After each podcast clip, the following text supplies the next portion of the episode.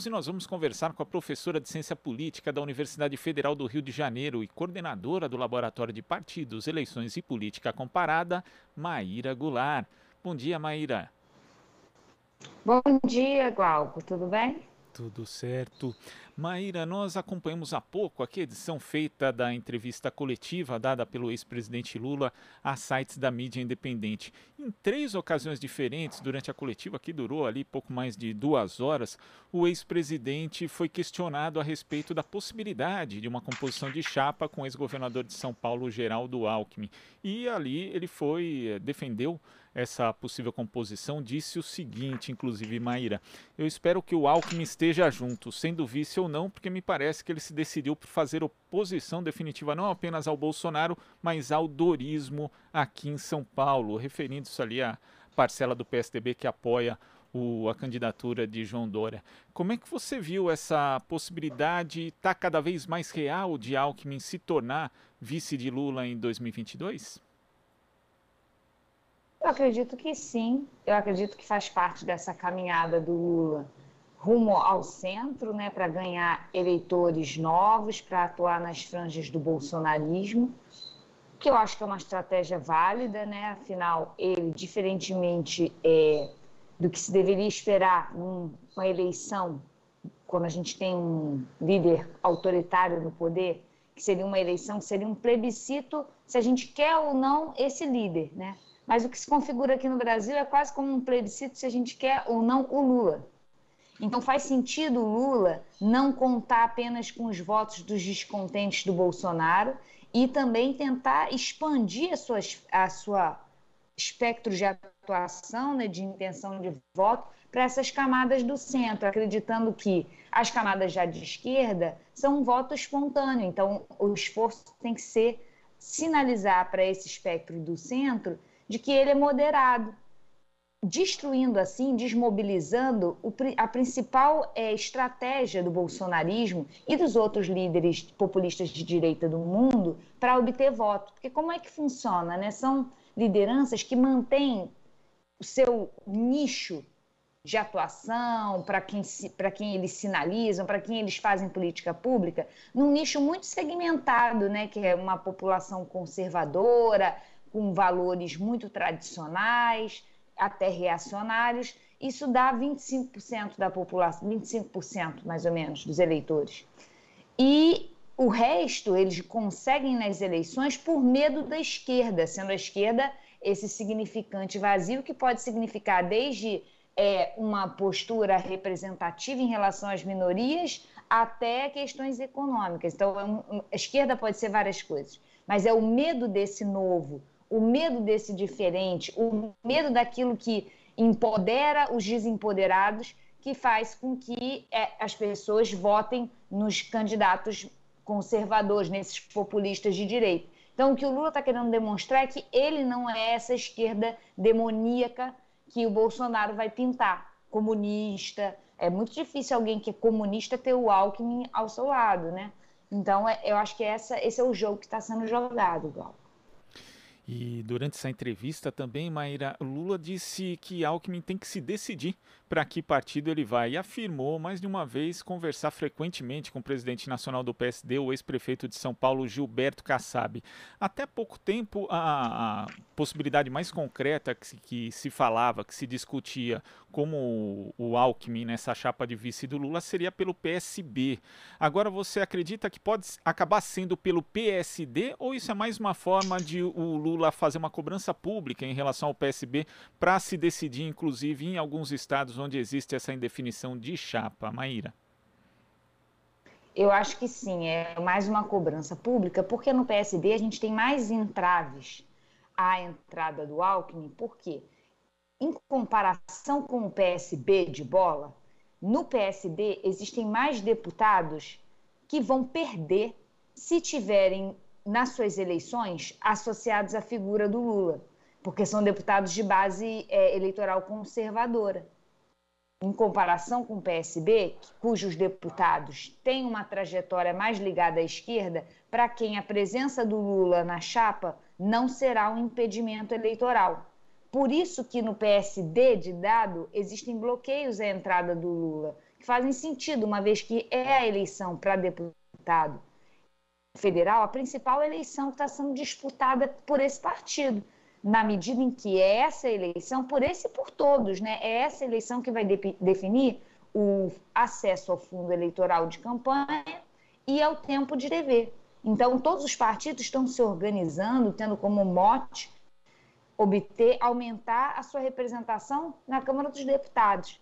E a entrada do, do, do, do Alckmin no PSD pode ser um obstáculo a essa estratégia, uma vez que representaria um apoio ao Lula no primeiro turno, sendo que esse primeiro turno é que é coincidente com as eleições de deputados federais.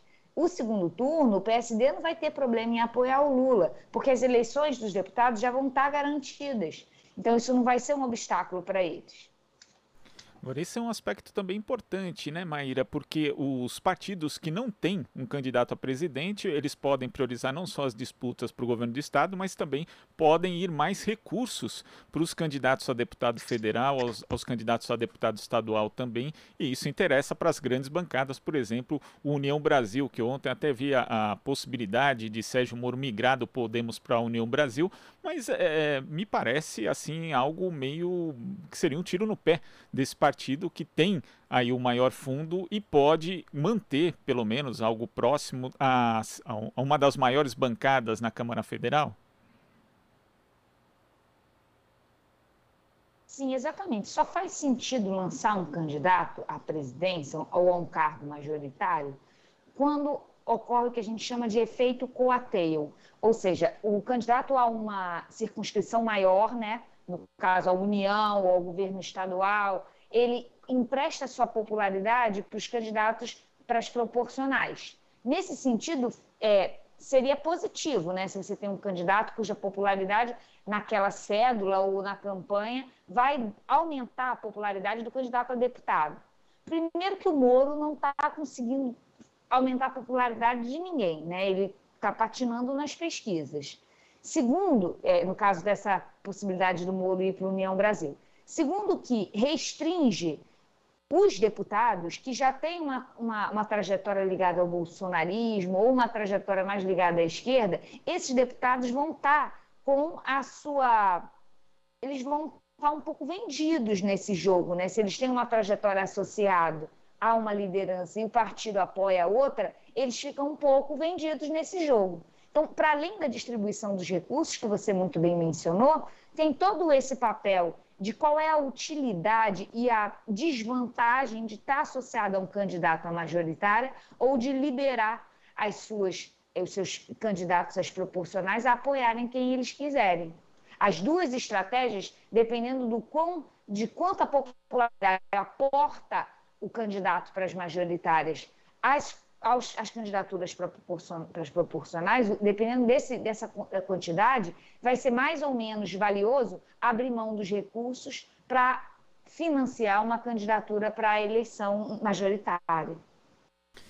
E pegando outro aspecto aqui da entrevista do ex-presidente Lula, Maíra, ele falou que no caso de Pernambuco, por exemplo, né, ainda falando aqui da questão do PSB, é, se, se fechar o acordo, Humberto Costa retira a candidatura dele, lembrou ainda que existia a possibilidade, existia e existe a possibilidade de Marília Reis também ser candidata, manifestou o apoio a Marcelo Freixo na candidatura ao governo do Rio de Janeiro, e quando falou de São Paulo, ele disse o seguinte, Maíra, o PSB diz que tem Márcio França. Em algum momento se faz uma avaliação para ver quem tem mais chances. Se for Márcio França, vamos discutir com ele. Mas eu acho, com toda a modéstia, que o PT nunca esteve tão próximo de ganhar o governo do Estado como está agora. E falando da disputa de São Paulo, ter o Alckmin como vice numa chapa presidencial não, não só é uma sinalização ao centro, né, a, a, ou à centro-direita, como você mencionou, Maíra, mas também você acaba não tirando um candidato que hoje lidera todas as pesquisas que são feitas aqui para governo do Estado. Geraldo Alckmin já foi governador três vezes e também é, facilita o caminho de Fernando Haddad para a disputa pelo governo do Estado? Concordo totalmente com você e eu acho que o PSB, não sei se ele está nessa posição de fazer tantas demandas, né, é, para o PT, uma vez que está numa chapa com um candidato que é franco favorito, é uma possibilidade de ser alçar um, um patamar de visibilidade que eu não sei se o PSB teria de outra forma. Então, assim, eu acho que ele está talvez fazendo um jogo duro aí sem ter muita razão, sem ter muito cacife para isso. Essa é a minha forma de entender. E no que diz respeito a São Paulo também. Porque, uma... assim, Glauco, ah. a gente tem que entender. Desculpa. Não, pode... é, existem outros perfis que possam fazer essa sinalização ao centro para o Lula. Ele poderia pegar alguém do empresariado, é, ele poderia pegar é, uma mulher. Existiriam outras pessoas que poderiam fazer essa sinalização de maneira muito eficiente também. O Alckmin não é o último biscoito do pacote, né? Existem outros biscoitos nesse pacote. Então, eu acho que toda essa, essa esse jogo duro que o PSB está fazendo não faz muito sentido. Você pode ver que o próprio Alckmin não está fazendo esse jogo duro.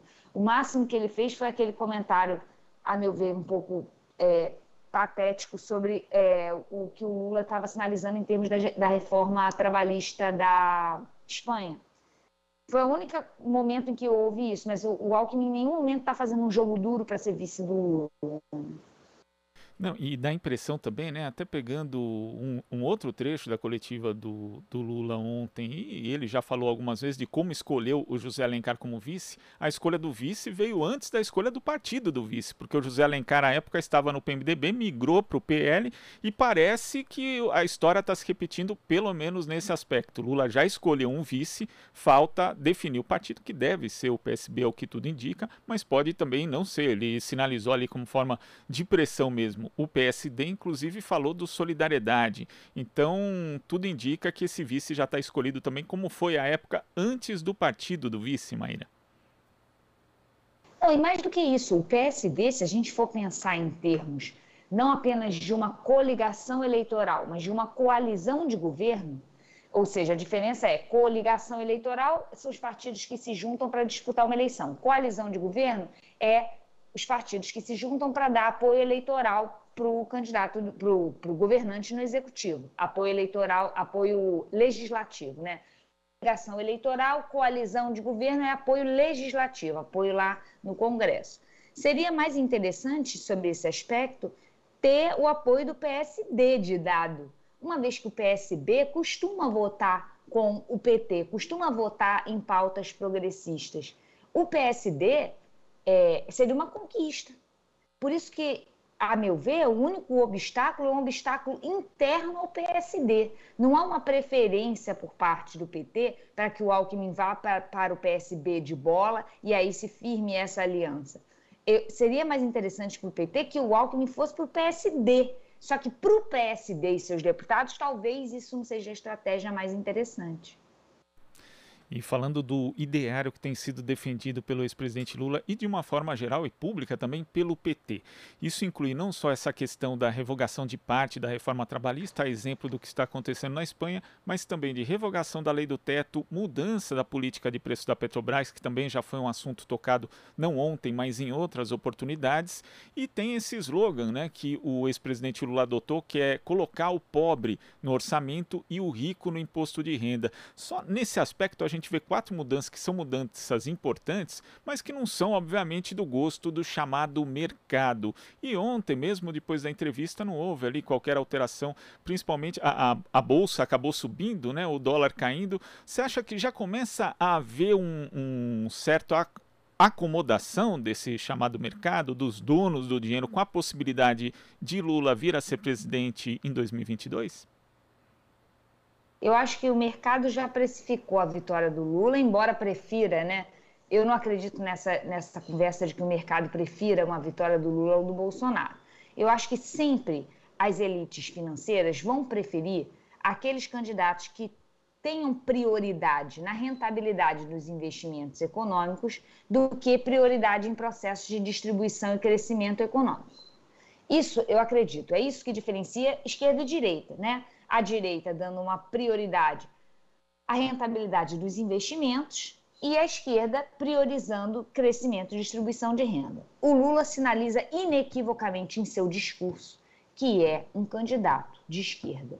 Por isso que a pauta prioritária é a economia, por isso que ele coloca essa oposição desigualdade versus tetos de gasto, por isso que ele deixa bem claro que ele quer um Estado forte e diferencia isso de Estado autoritário, né, recuperando toda a memória do governo Lula e Dilma, em que houve uma recuperação, né, um aumento das capacidades estatais, só que também de mais participação popular nas decisões do governo, mais representatividade.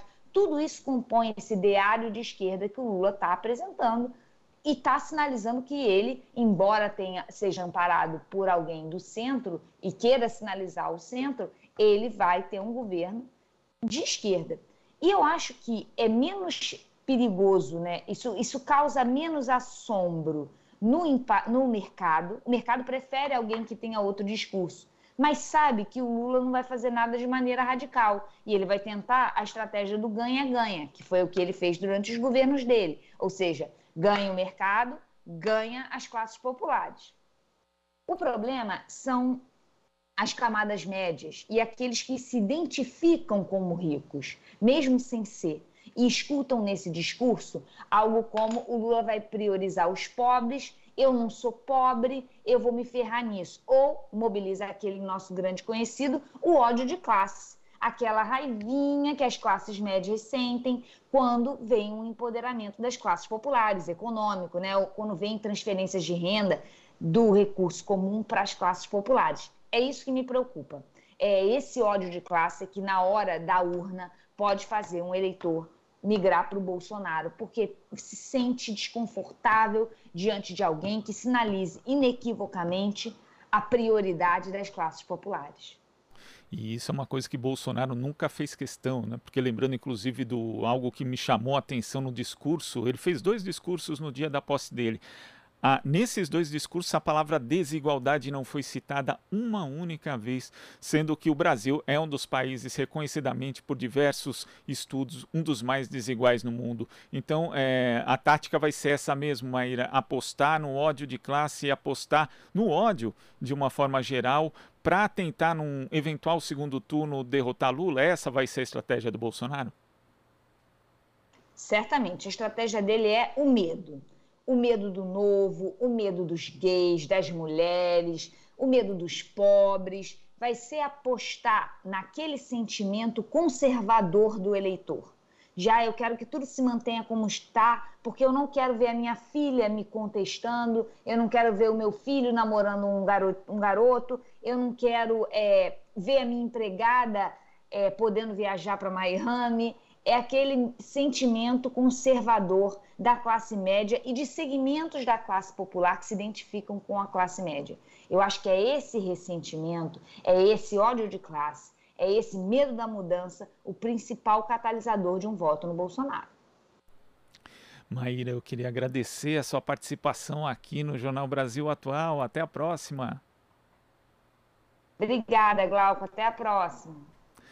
Conversamos aqui com a professora de Ciência Política da Universidade Federal do Rio de Janeiro e coordenadora do Laboratório de Partidos, Eleições e Política Comparada, Maíra Goulart. Você está ouvindo Jornal Brasil Atual. As notícias que os outros não dão.